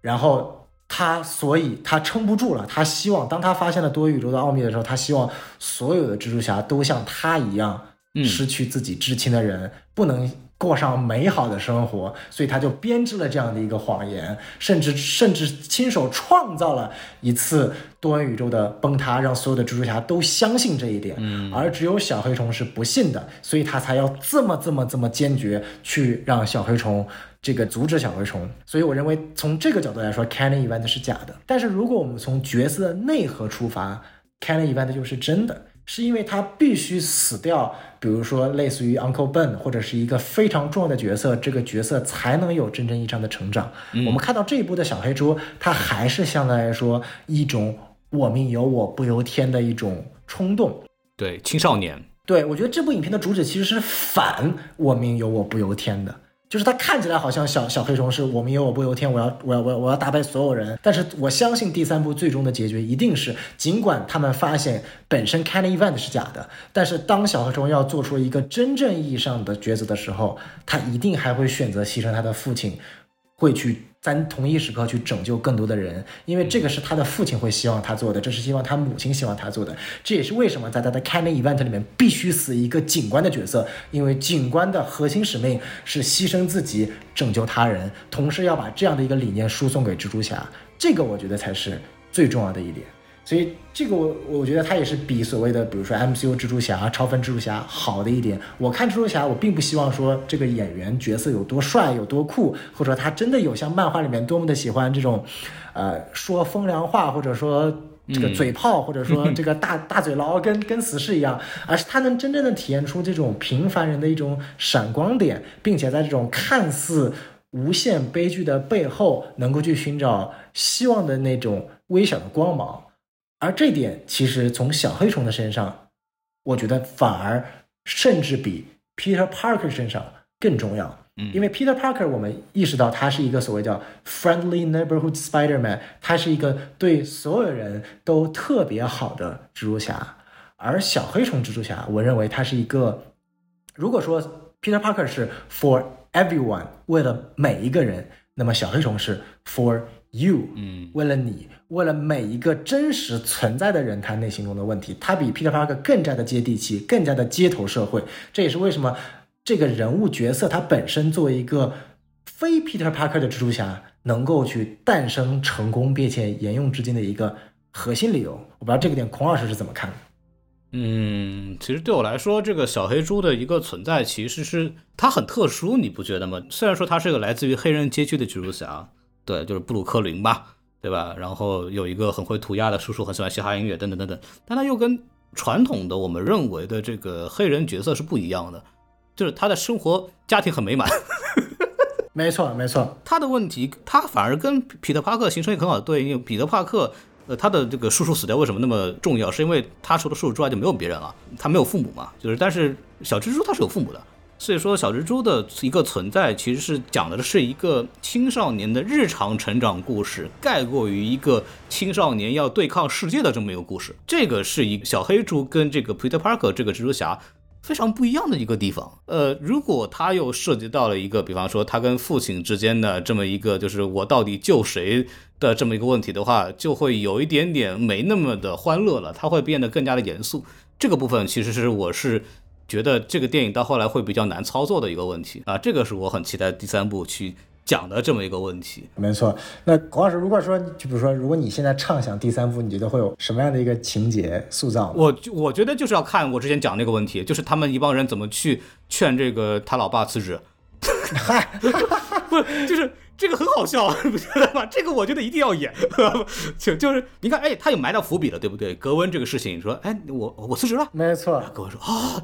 可以哎，对吧？可以解决这个问题，包括这个第三部肯定会有这个情节，就是葛温回到那个就是蜘蛛联盟跟那个二零九九就聊，我有辙呀，没必要非得把这个 Miles 弄死，对吧？我有辙，让他父亲辞职就好，你听我的，咱们先去试试这个，对吧？所以前半段他一定会有这个，就是他们跟找到这个老爸说，听说你明天要上任这个警官要宣誓了，先别宣誓，我有个事儿跟你唠一唠，对吧？就给大家讲这个事儿，我会很期待这个环节，然后我还会会期待另外一个环节啊，这个就进行到我们著名的扎克施耐德了。哎，嚯嚯嚯！我都没提扎导，你居然提了。不是，因为你一提到这个父亲牺牲的这个环节，就是你要救别人还是要救自己，就或者还是救我这个问题，一定到最后，本来小黑猪他是一定会有可以有他救他父亲的这么一个机会的，但他的父亲给他摆摆手说：“不，你不要救我，我就要面对龙卷风。你有能力，不要救我，我就要面对龙卷风，我就要面对疾风吧。哇哦！咱说严肃点来说，我相信他一定最后的结尾是他的父亲劝他说：“你不要来管我，我必须得在这个地方要牺牲掉。”这个部分其实是比较容易去做这种煽情的这个部分的啊，这么一个结果啊，我是蛮赞同你说的那个点，就是说他最后还是一定要去走这么一个牺牲的路线的啊，只不过就是说他一定是跟二零九九的那个蜘蛛侠的说法是不一样的，就说呃我的父亲是不是因为这个原因死，确实是因为。我跟我的父亲享有享有同样的价值观，我们都为了愿意牺牲自己而去帮助他人，所以说我的父亲在这个地方，他可能必须得因为某些原因而去牺牲自己，然后我也因此就所谓的继承了我父亲的衣钵，对吧？我父子之间的关系并不再是对抗的，而是同一阵线的这个问题。我觉得其实格温跟他父亲的这个关系的和解，其实也已经预示了这个点了，就是在剧情里边，格温跟他爸讲说，其实我们都一样，我们都在帮助别人。对吧？我们有什么可这个争议对立的，对吧？我们其实是一回事儿。我觉得可能最后的这个结果，这个当然，我其实很期待这个父亲不死应该怎么拍，就是嗯嗯，他如果可以有一个很巧妙的办法，既可以做到情感冲击点，并且能让他的父亲活下来，实现一个大团圆的话，我觉得他也是一个很有这个套路的玩法，就看他怎么去具体怎么做了。没错没错，甚至我呃之前还想过一个更加黑暗的结局，就是其实他父母最后没死，死的是格温。呃，就格温不用再死了吧？又变成 Candy Event 了嘛？就是每到一个宇宙，格温必须死是吗？对啊，所以就是说，呃，因为大家有很多很多的这个畅想嘛，就是说，因为对于小小小黑虫来说，如果说他一定需要牺牲一个人，就是我们假定啊，如果说他一定需要一个人牺牲一个人来完成他的这个故事弧的话，那会牺牲谁？有人想过他的父亲，但是我觉得这部当中，其实他的母亲也立了足够的 flag 可以去死了，就是他那段跟他在这个那个那个天台上的那一段对话也足够立 flag，然后甚至包括他的导师来自于另外一个宇宙已经生女儿，你看。还有女儿，这个 flag 已经立得足足的 Peter Parker 了，嗯，对不对？然后还有格温，这四个角色，但凡死哪个，对于小黑虫，甚至对于观众来说，都是一个不小的打击。就看他第三部，哪个 flag 的旗插的是最多的了。我可以保证，那个无政府主义者那个小女孩一定不会死。哦，对，小婴儿不能死。对对，这个是对吧？美国电影的一个惯常的案例了，就是小婴儿是一定不能死。这个部分其实就想到这个剧，这个电影一直在聊这个蜘蛛侠人物塑造这个问题嘛。就是第一部其实讲的是我如何才能有资格成为这个蜘蛛侠嘛，就是讲的是一个一个平常人怎么去接受自己英雄身份的一个故事。嗯，然后第二部里蜘蛛侠遇到了一个问题，就是我们成为蜘蛛侠的意义到底是什么？啊，就是因为里边我记得有句台词，这个 Miles 在临走之前就聊了一句，说我们难道不应该是好人吗？对我们难道不应该是保护别人的一个人吗？我们成为一个蜘蛛侠，到底最后我们的这个人到底是一个什么样的人？这个部分我觉得是第二部结尾在提出的这个问题，因为第二部它其实不是一个完整的故事，嗯，它是没有给出这个问题的答案的。就是这个问题可能是我很期待第三部会去来告诉大家的一个点，就是它基于我们之前呃出现的所有的七部蜘蛛侠相关电影之后，它能不能给出一个新的解释？啊，这可能就在于他怎么去处理他的父亲牺牲这个问题了。没错，没错。哎呀，其实这么聊下来，我会发现，你知道我我看完这部电影之后，第一个感官是什么？就是我觉得索尼太屌了。嗯，就为什么这么想呢？就是就本身索尼，我作为一个锁狗啊，有有有有玩 PlayStation、PS 五的，但是我不得不承认，索尼对于蜘蛛侠的战略政策太他妈的正确了，而且是真的。有考虑。一方面，我们可以看到，在奥斯卡动画长片续集加上马上出现的这个 Beyond Spider Verse，已经变成了一个非常牛逼的一个系列了。它赚得盆满钵满，名利双收，又拿到了奥斯卡最佳动画系列，并且成功把小黑虫这个角色打入了主流的这样的一个 pop culture 这种流行文化的舞台。另一个层面。P.S. 五平台上面马上新的蜘蛛侠的二的游戏，其实也就在大概一周之前刚刚公布了预告和实际画面。然后第二部的主角也是在 Peter Parker 和小蛔虫之间互相穿穿插，你是可以随意控制两个角色的，也是非常屌的一个存在，并且第二部引入了毒液这个角色。同时，M.C.U 的真人版蜘蛛侠的第四部要拍了，小蛔虫的真人版要拍了，又有无数的衍生电影，比如说毒液三啊，这个白猫啊，猎人克拉文啊等等乱七八糟的续作都要去拍。尽管每一部的质量有些会参差不齐，比如说像莫比亚斯啊，比如说毒液二这种烂到一定境界的，但是它真的围绕着蜘蛛侠创造了一个跨越多媒介的战略政策，而且完美的契合到了索尼本身的内容战略政策。我觉得索尼真的是在内容层面把蜘蛛侠玩出花来了。同样对比蝙蝠侠和超人，就是我们先不提扎导对蝙蝠侠和超人造成的毁灭性的全球视角的影响，就是不看真人。从游戏层面，从一五年阿卡姆骑士之后，蝙蝠侠也基本上没有游戏了。超人游戏就这几年就没有存在过、诞生过。然后在动画层面，除了少正之外，已经没有什么好的动画题材对于 DC 来说了。就是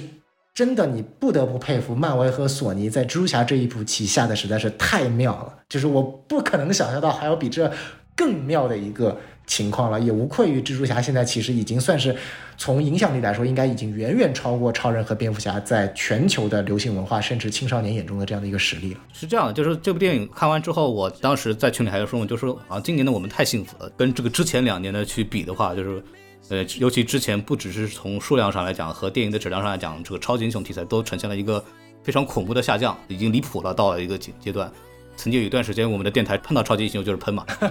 没有别的东西可以说，对吧？对。然后今年这部蜘蛛侠其实给我们了一个非常好的这么一个够信心吧，就觉得其实超出这个我们真人的一些设定的限制来讲的话，动画片其实是一个有更多机会去可以去呈现一种新的表达方式的这么一种媒介吧。这我是觉得非常的可喜的。然后它也很好的利用了之前 MCU 或者是老索尼三部曲给出的那样的一些。元素和一些基础吧，就是它不是说我凭空做出来一个东西，然后好家伙就特别牛逼，它也是利用了前人给出来元素，呃，那么多的彩蛋，那么多人物的致敬，那么多铺梗，然后来去塑造了一个新的东西。就这个是我希望看到的一个结果，就是在当今的这个世界上，你能创造出一个全新的东西来说，基本上已经很难去做到了。最近几年我们一直在聊这个创新法律的问题，但是我们既然有了这么丰富的前人的作品，有这么多梗文化的延伸、民营文化的延伸。我们为什么不利用它来去做一个更有趣的这种形式，用一种新的方式来去表达这些东西呢？其实我觉得平行宇宙包括这个呃纵横宇宙，其实都给出了一个很好的创新的方向。嗯，虽然说他们在内容上其实来讲并没有多多创新，包括它整个人物内核、电车难题也好，什么什么死父亲、死岳父这些东西，大家都看过，没错，对吧？就是这个青少年爱情，然后小蜘蛛的故事、小黑蜘蛛故事也不是一个那个原创故事，它也是漫画里面已经有的了。对吧？然后整个的模式其实你把它整个来看也没有区别，但是它用了呃动画片，它然后这种方式来去把整个的流行文化的东西全给囊囊括了进去，这是它建立在我们当前的社会时代里边去给出了一个新的方式，并且它用了很好的动画技术来进行有机的结合啊。说到这儿。我就可以给大家介绍一下这部电影在动画化的方面，其实做了很多新的尝试。没错，我觉得这也是非常值得给大家讲。比方说，呃，就一句话来讲的话，就这部动画片是用一个 3D 动画的实际形式来来反复提醒你，我们试图再把它变成一个漫画。对，就除了我们刚刚之前讲的所有的这些符合不同的蜘蛛侠人物的来去做的专门设定的一些画风之外，它其实做了一些非常有意思的一些叫失真技术，就是它跟皮克斯是迥异的。皮克斯当年创新出来的原因，是因为它利用了他们当时的电脑技术，能够很好的去尽量拟真的去还原一个那个人偶或者一个人物在一个现实生活中会产生的光影变化以及动作的细节程度。嗯，这是皮克斯在当年做出的创新。那么到了现在这个阶段，到了蜘蛛侠这个阶段，它其实要反过来做。它其实拟真这个事情，它其实已不是什么新鲜事儿了。现在的 CG 已经做到完全可以以假乱真。我们要做到的是风格化。我怎么能通过 3D 的方式来做这种新的变化？之前我们提到这个《灌篮高手》啊，这是一个三宣二这个技术，它是为了结合真人动作和这个漫画风格来做结合。那这部动画它其实也是三宣二，但它玩的方法是很飞的，它是告诉你这个东西有多么的不和谐。比方说这个电影。我在第一部里边已经有在使用的，就是他为了塑造那种漫画感或者日本的那种动画感，他是做了一个减帧的这么一个玩法，他把一秒二十四帧变成一秒十二帧，利用这种卡顿来提醒你，就是这是这是一个漫画啊，这是一种这是一种平面，对吧？这是一个非常有趣的东西。然后还有一个东西就是老的动画或者是漫画，它是没有动态模糊这件事情的，没错，它的人物的动线是通过效果画线，就画那种动动线。画那种这引导线，然后来去来实现的，然后它那每一帧都是清楚的，它是没有故意做出动态模糊的，这个就是老的传统 3D 动画，呃，是跟它不一样的地方，所以说它就会采取一些新的办法来去完成一种我们要的流畅的感觉。比方说，如果我们在一个传统动画里边，我们一个人挥手从上到下，从 A 点挥到 B 点。然后他会做一个动作模糊来完成这种流畅感啊，就比方说我们的很多的传统的 3D 游戏或者动画里边会出现的样子。但是在这个动画里边呢，它如果必要的话，为了展现出人物的那个动作的慌乱，它可以同时出现三只手，就是 A 点 C 点之间还有一个 B 点，还有一个手，那一闪而过的了，就能能它它是能表现出那种人物动作的慌乱感啊，这就是他去玩的一种方法。不过还有一种术语叫 pan over，嗯，叫 pan over，其实什么意思呢？就是。呃，用一种平面动画的方式来去安插到 3D 动画上面，形成一种特殊的效果。比方说，我们看到它可以在一个 3D 的动画电影里边。那个出现漫画里边才会有的人物动线的这种虚拟的感觉，比方说这个人物打一个响指，他会用这种动画的方式来去呈现一种拟音的那种效果，等等等等，去还原漫画的方式，这都叫 paint over 的情景情这个情况。包括比方说一个人物受到了冲击，那么在一个传统的拟真动画里边，这个人物的形式不可能都不变的，因为你真的一个人被人撞到，他也不会完成巨大形变嘛，他只是会弹开啊等等。但但是在二 D 动画里边，他为了表现出那种冲击感，他就要把那个人物。画的很变形，在中间的某一某几帧里边，然后这就是一种还原平面动画的画法，也是一种 paint over 的使用技术。包括还有一个细节部分，这个大家如果以后有机会拿到素材，也可以仔细看一下，包括预告片里也能去逐帧看。就是他为了去表现出它是一个手绘感觉的东西，他故意的把一些本来在生真实生活当中会有的平行线条或者是对称的线条，把它变得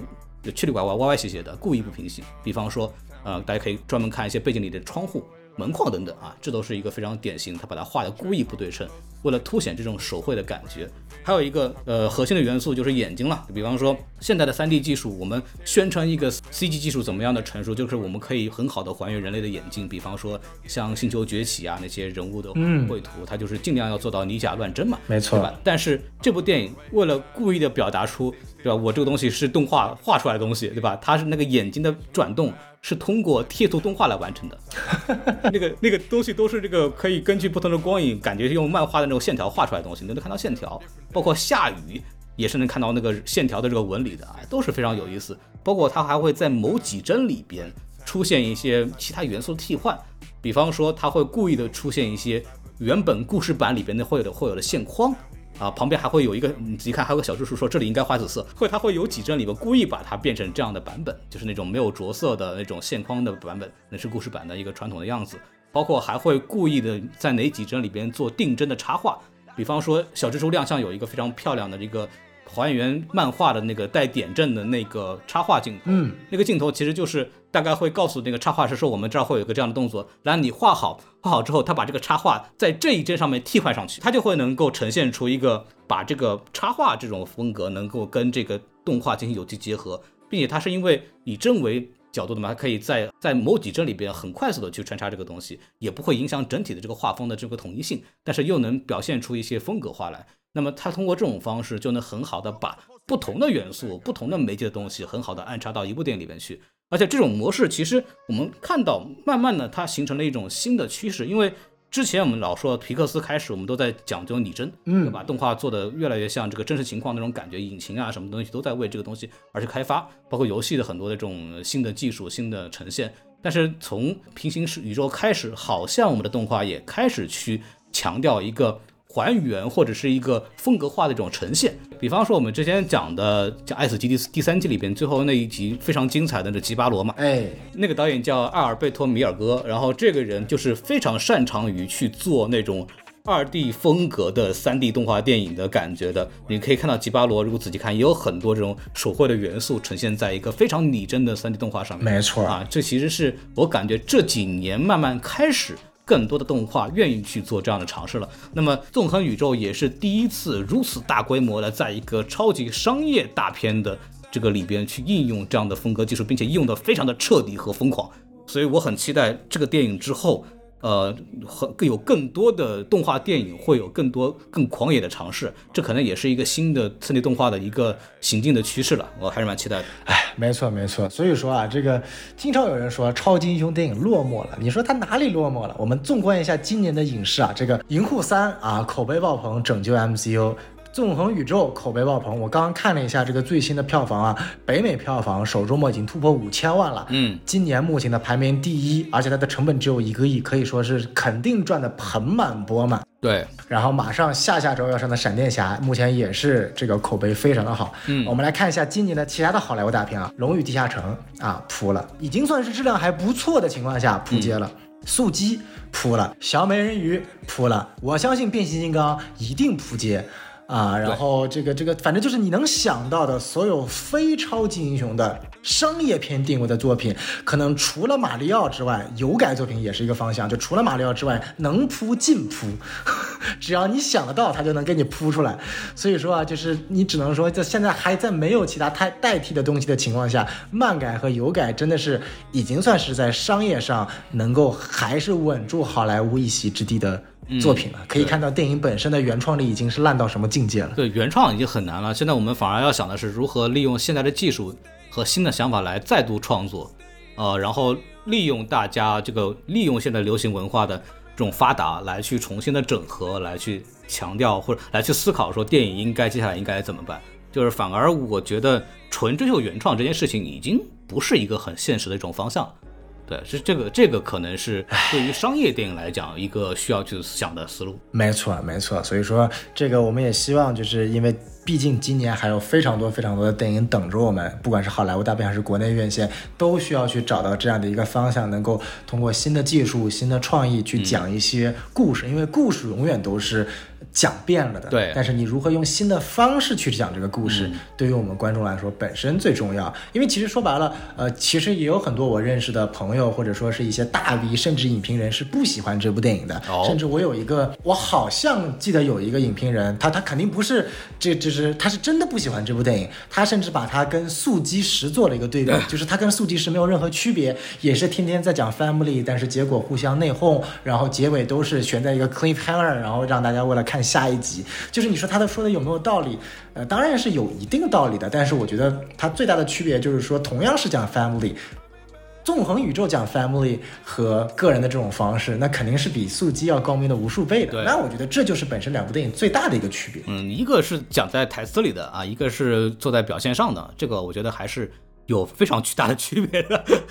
对，就就比方说，我们就之前大老师和修老师讲那个黑美人鱼嘛，对吧？哎嗨，刚刚小宋说什么要用新的形式，要用新的故事内核来去讲故事，我说还有用新的肤色来讲故事，对吧？哎嚯，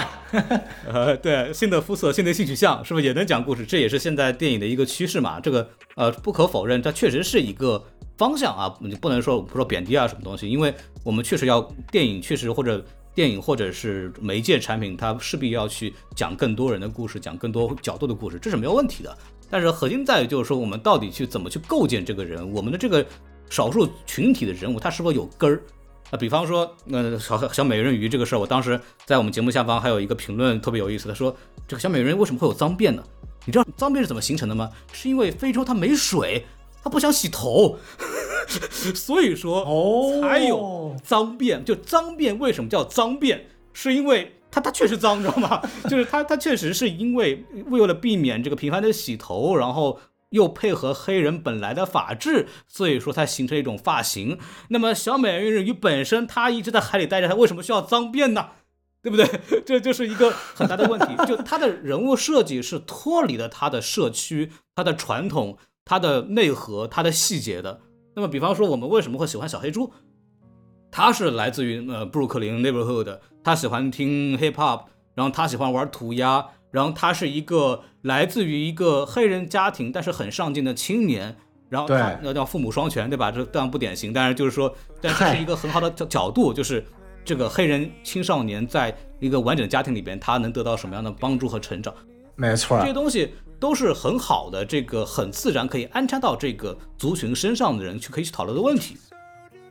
有些我们所所谓的被批判这个过于政治正确的作品，它其实问题在于就是说，它脱离了这些文化内核的东西，脱离这些历史，脱离这些细节，它强行的把一个人物变成了这个有色人种，或者变成了这个性取向，那它就会造成很多的这种，就比方观众不买账啊，然后或造成一种错位啊，或者我们会说它是挪文化挪用啊等等啊这些问题啊、反而你看。呃，黑人蜘蛛侠 Miles 这个角色，他也是一个有历史的角色了。他其实给大家一个非常非常好的一个解决方案。呃，他做什么？比方说，因为一个新角色产生，它一定是基于某一种社会情绪，或者基于某一种社会的一种共同的这么一个期待的。比方说，为什么当年会有蜘蛛侠这个角色？呃，那就是因为六零年代的时候，呃，美国就嬉皮士那一代嘛，涌现出很多的这个年轻，就呃嬉皮士那一代，其实年轻人大量的占据了历史的这个舞台，然后他们有很多的不满，他们有很多的，甚至有很多游行啊，一些乱七八糟的事情啊等等。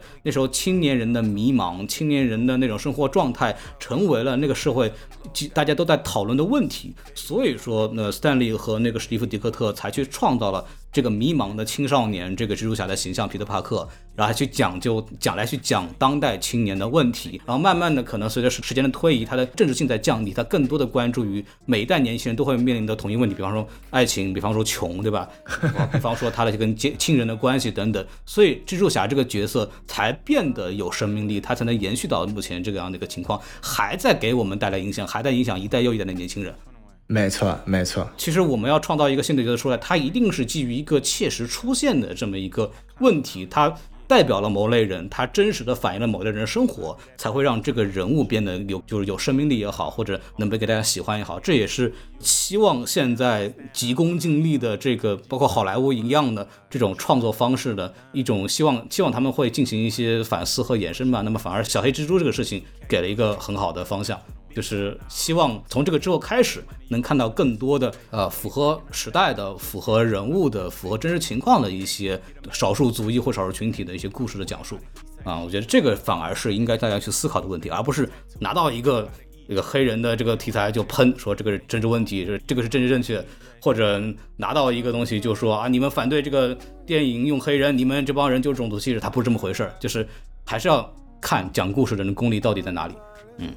没错，没错，因为所有的变化其实都是为这个人物的内核去服务的啊。蜘蛛侠对于他来说，不管你是黑人还是白人，他的内核放在这里啊，他的接地气，他的亲民。那小黑猪可以比皮特·帕克更加的接地气，更加的亲民，更加的去阐述这个内核，所以它是成立的啊。你比如说其他的角色，像刚刚讲的美人鱼啊，像可能最近 DC 出现的什么啊黑蝙蝠侠呀，什么什么黑超人啊，他就没有足够的去深挖这个角色的历史和他的这个产生原因。只是单纯的暴力的，我换个肤色啊，或者换个性取向，或者换个 like whatever 的东西，这种我觉得还是说不通的。就是希望所有以后想要去改编的，都以小黑猪作为范本啊，看看你的改编到底有没有意义。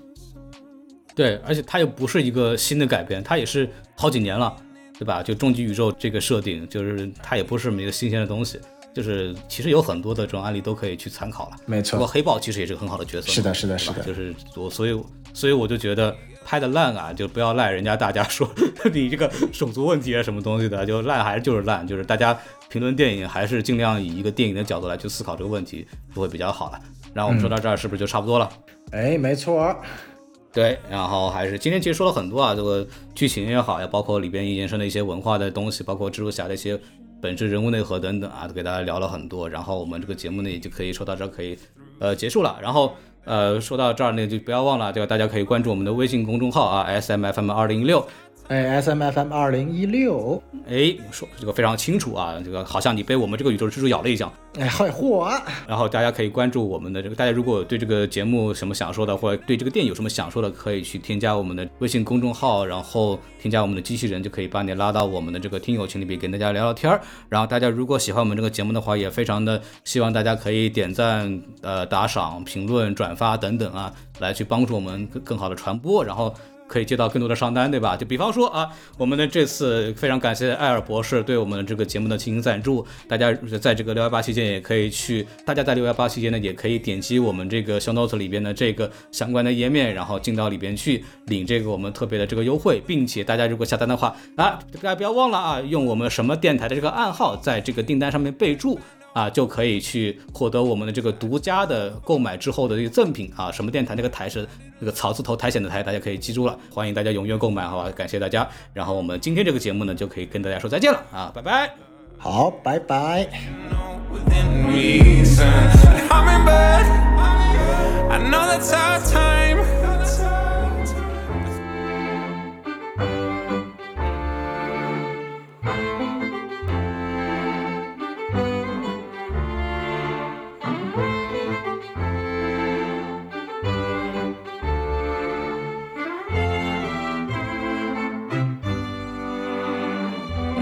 Done fighting. I don't feel I lost. Am I dreaming? Is there more like cause got me feeling like it's all too much. I feel but I can't give up. I'm still fighting.